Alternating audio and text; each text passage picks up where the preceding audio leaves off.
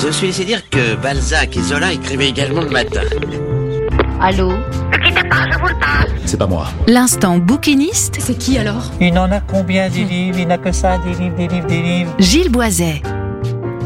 Bonjour, vous êtes bien sur Sun, le son unique, c'est le moment de l'instant bouquiniste.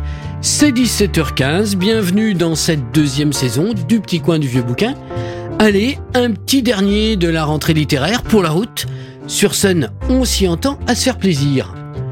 Depuis 1792, le bonnet rouge est le symbole de la République française. Il rappelle celui phrygien des esclaves romains affranchis. Les sans-culottes ont forcé Louis XVI à le porter, Napoléon l'a interdit, la Troisième République en a coiffé Marianne, la Poste l'a collé sur un timbre et les Jeux Olympiques de Paris en ont fait leur mascotte.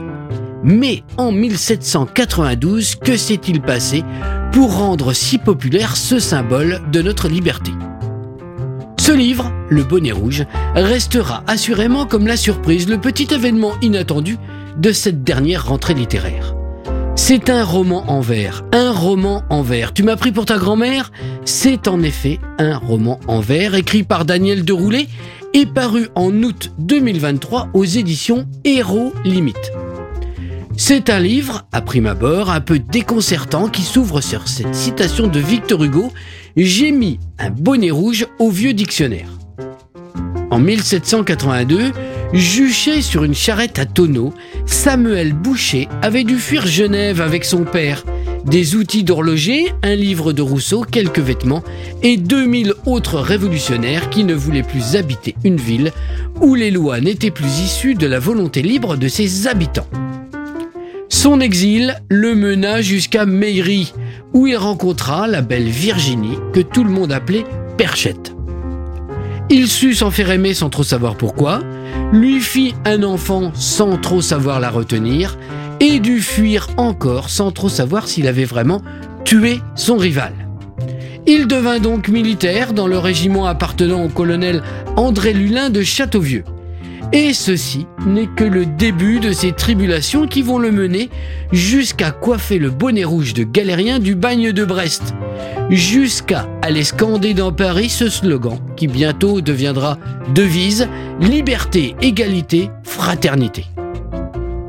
Ce roman en vers libre raconte donc l'histoire d'un presque anonyme que, j'en suis sûr, j'ai le nôtre aurait avec plaisir inséré dans le huitième opus de sa petite histoire sous le bonnet rouge. Car tout ici est pittoresque.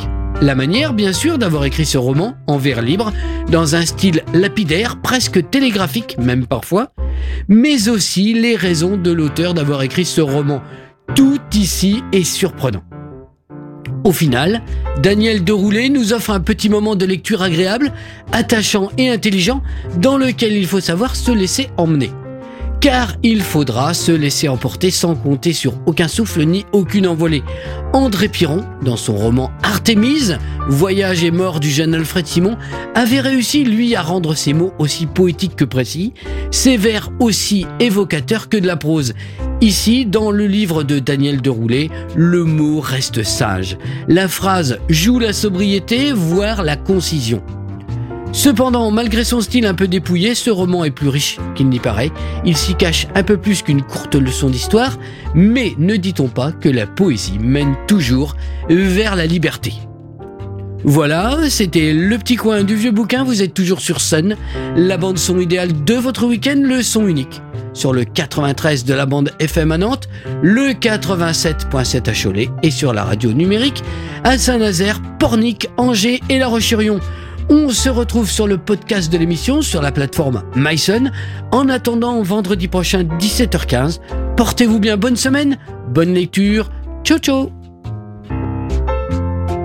Réécoutez cette chronique sur le site et l'appli de Sun.